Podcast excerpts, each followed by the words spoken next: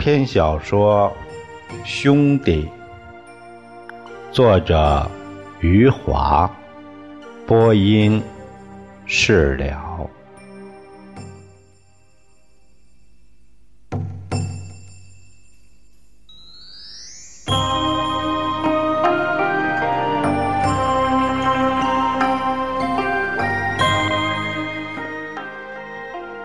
这时的李光头已经在县政府大门口把破烂堆成小山了。他改变了静坐示威的风格，只是在上班和下班的时候才盘腿坐在中央大门那里。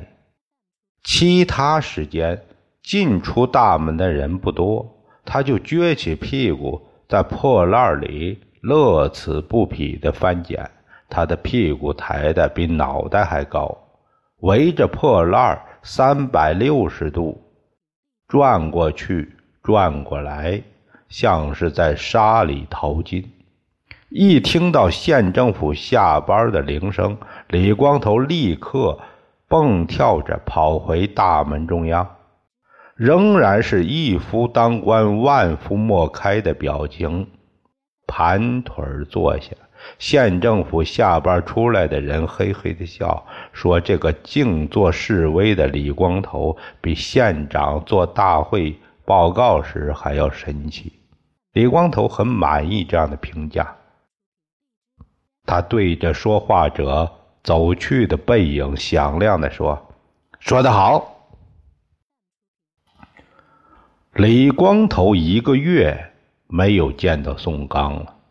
宋刚骑着他的永久牌重新从县政府大门口经过时，李光头顾不上自己正在示威，他豁地从地上蹦起来，挥舞着手喊叫：“宋刚，宋刚！”宋刚假装没有听到李光头的喊叫。可是李光头的喊叫，仿佛是一只拉扯他的手。他蹬车的双腿动不了了，犹豫了一下后，调转车头，慢慢的骑向李光头。宋刚忐忑不安，他不知道是否应该告诉李光头，他口袋里一分钱也没有。李光头兴奋地迎上去，将宋刚从自行车上拉了下来，神秘地说：“宋刚，我发财了。”李光头右手从口袋里摸出一块破旧手表，左手将宋刚的脑袋按下来，让他把手表看仔细了。李光头激动地说。看上面的万国字了没有？这是外国牌子手表，走出来的都不是北京时间，是那格林维治时间。我从破烂里找出来的。宋刚看到这表上没有指针，怎么没指针呢？安上三个细铁丝儿，哎，就是指针。花点小钱修了一下，格林维治时间哗哗走起来。然后李光头将外国手表放进宋刚的口袋，慷慨地说：“给你的。”宋刚吃了一惊，没想到李光头把自己这么喜欢的东西送给他，他不好意思的将手表拿出来还给李光头：“哎，你自己留着。”拿着。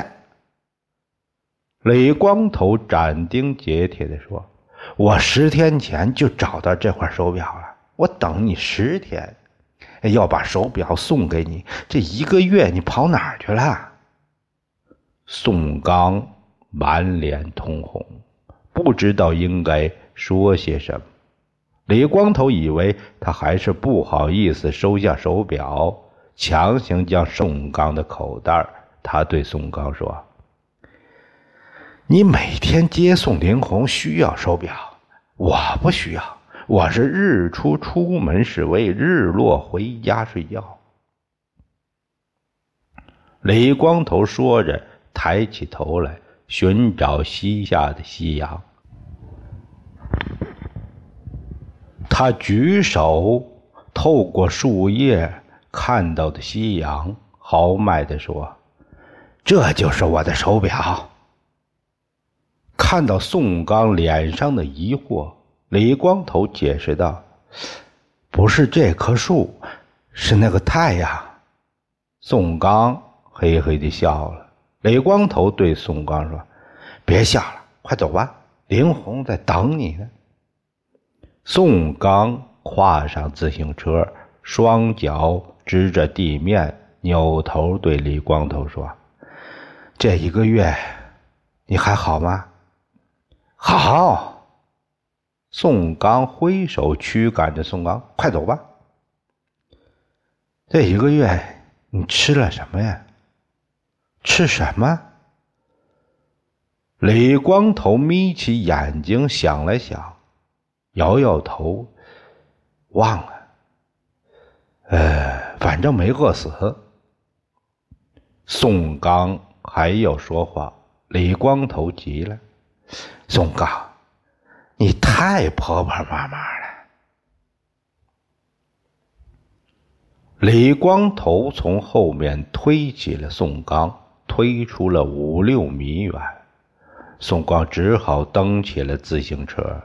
李光头收住手，看着宋刚骑车离去，重新走到大门中央，刚刚盘腿坐下。才想起来，县政府的人已经下班走光了。李光头有些失落的站起来，他骂了一声：“他妈的！”接了林红回家后，宋刚迟疑了很久，还是没有把李光头送给他的手表拿出来。他想以后再告诉林红。宋刚口袋里没有钱，没有粮票，可是他还有午饭。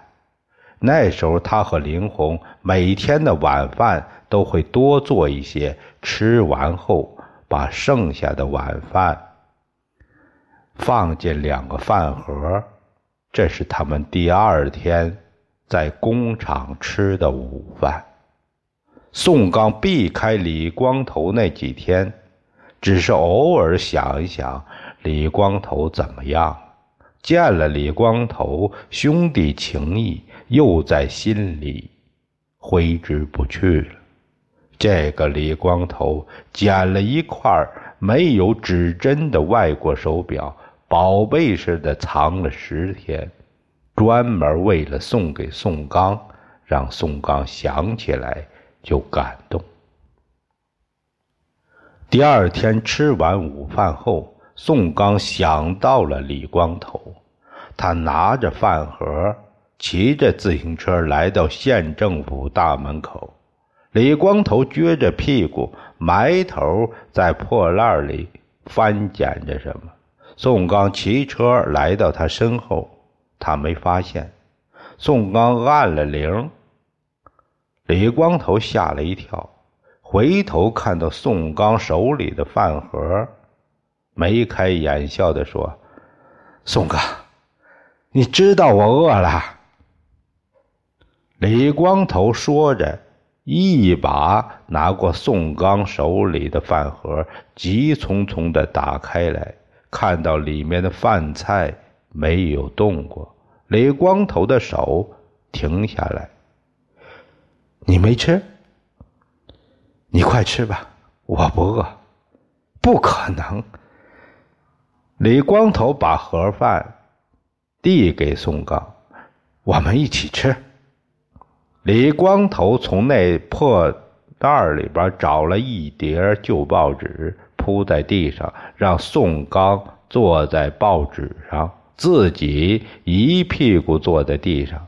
兄弟两个并肩坐在那堆破烂里。李光头重新拿过来宋刚手里的饭盒，用筷子把里面的饭菜拨弄均匀了，又用筷子在中间挖了一条战壕，告诉宋刚：“这是三八线，一边是北朝鲜，一边是南朝鲜。”李光头说着，将饭盒塞到宋刚手里：“你先吃。”宋刚把饭盒推回来：“你先吃。”让你先吃，你就先吃。李光头不高兴地说：“宋刚不再推来推去，他左手接过饭盒，右手拿起筷子吃了起来。”李光头伸长脖子往饭盒里看了看，对宋刚说：“哎，你吃的南朝鲜。”宋刚嘿嘿笑了起来。宋刚吃的慢条斯理李光头一边急得直吞口水。听到李光头的滔滔口水声，宋刚停了下来，把饭盒递给李光头：“你吃吧。”你吃完，李光头把饭盒推回去。你能不能吃快点哎，你吃饭也婆婆妈妈的。宋刚把剩下的饭菜全部塞进自己的嘴里，他的嘴巴像个皮球一样鼓起来了。李光头接过饭盒，吸尘器似的将属于自己的饭菜哗啦哗啦的。吃了下去，李光头吃完了，宋刚嘴里的饭菜还没有全部咽下去。李光头亲热地拍拍宋刚的后背，帮助他把嘴里的饭菜咽下去。宋刚将饭菜咽下去以后，他先是抹了抹嘴，然后抹眼泪了。宋刚突然想起了李。临死前说的那些话，看到宋刚哭了，李光头吓了一跳。宋刚，你怎么了？哎，想起妈妈来了。李光头先是怔了一下，宋刚看着李光头，他放心不下你。他要我以后照顾你，我向他保证，只剩下最后一碗饭，一定让给你吃。他摇着头说：“最后一碗饭，兄弟俩分着吃。”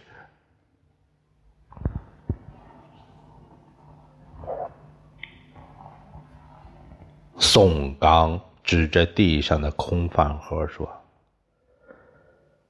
我们现在分着吃饭了。”兄弟两人回到了过去的新时刻，他们坐在县政府的大门口，坐在堆成小山似的破烂前，抹着眼泪。回忆小时候如何手拉手从汽车站前的桥上走下来，看到了死去的宋凡平躺在夏天的烈日下，手拉手在汽车站的出口站，到西黑夜降临，等待着李兰从上海回来。最后的情景是兄弟两人拉着板车，将死去的李兰带到乡，把他们的母亲还给他们的父亲。然后李光头擦干眼泪，对宋刚说：“哎，我们小时候是太苦。”宋刚也擦干了眼泪，点着头说：“小时候我们到处受人欺负，现在好了。”李光头笑起来：“现在谁也不欺负我们了。”不好，现在还是不好。宋刚说：“哎，怎么不好？”李光头扭头看着宋刚：“你都和林红结婚了，还不好？你真是身在福中不知福啊！”啊，我是说你，我怎么了？李光头回头看看身后的破烂我也混得不错呀。谁说我没工作？李光头不高兴了。我静坐示威就是工作。宋刚摇了摇头，忧心忡忡的说：“哎，你以后怎么办？放心，车到山前必有路，船到桥头自然直。”宋刚仍然摇摇头，我都替你急死了。你你急什么呀？我撒尿的不急，你端尿壶的急什么呀？宋刚叹了一口气，不再说话了。李光头兴致勃勃地问起了那块外国手表，问宋刚拿去修理了没有。宋刚捡起地上的饭盒，站起来说：“要回工厂上班了。”宋刚跨上自行车以后，左手拿着饭盒，右手扶着车把，登车离去。李光头在后面看见了，不由叫起来：“啊，你单手骑车啊？”骑着车的宋刚笑了，回头对李光头说：“单手算什么？我可以不用手。”宋刚说着，张开双臂。像是飞翔一样骑车而去，李光头满脸的惊讶，他追赶着跑去。哎呀，宋刚，你真了不起！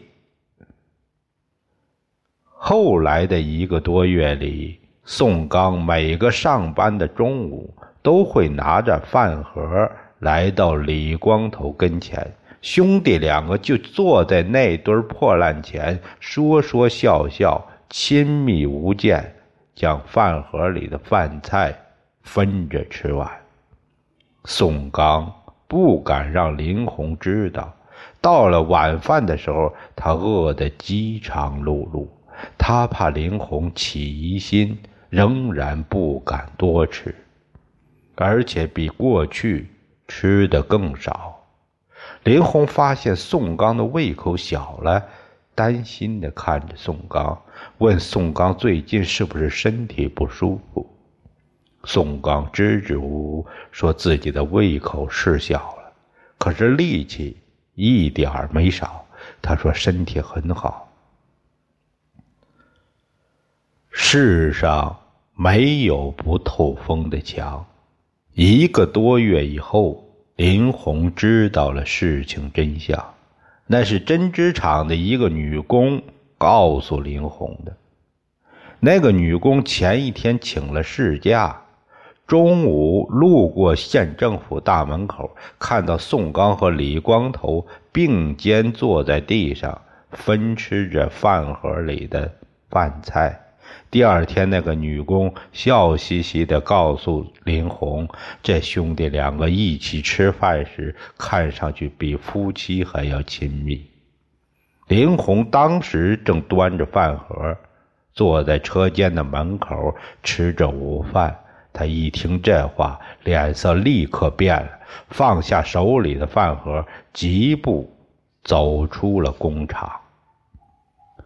林红。来到县政府大门口时，两兄弟两个已经吃完饭了，坐在地上笑个不停。李光头正在高声说着什么，林红铁青着脸走到他们面前。李光头先看到他，立刻从地上蹦起来，亲热地说：“嗨，林红，你来了。”宋刚。脸色一下子白了，林红冷冷的看了一眼宋刚，转身就走。李光头刚从破烂里找出一叠报纸，准备请林红也坐在地上，转过身来看到林红走了，失望的对林红说：“人都来了，也不坐一会儿。宋刚不知所措的站着，看着林红走远了，才想起来应该追上去。他赶紧跳上自行车，飞快的骑车过去。林红神色凝重的向前走去。他听到宋刚的自行车从后面追上来，来到了他的身边。听到宋刚低声说着话，要他坐到后座上。林红仿佛没有听到。仿佛身边根本就没有宋刚这个人，他昂首走着，目不斜视。宋刚不敢再说话了，跳下自行车，推着车，默默地跟随在林红的身后。他们俩好像是互不认识，在我们刘镇的大街上无声地走着。刘镇的很多群众都看见了。站住脚，好奇地看着他们，知道他们之间出现了问题。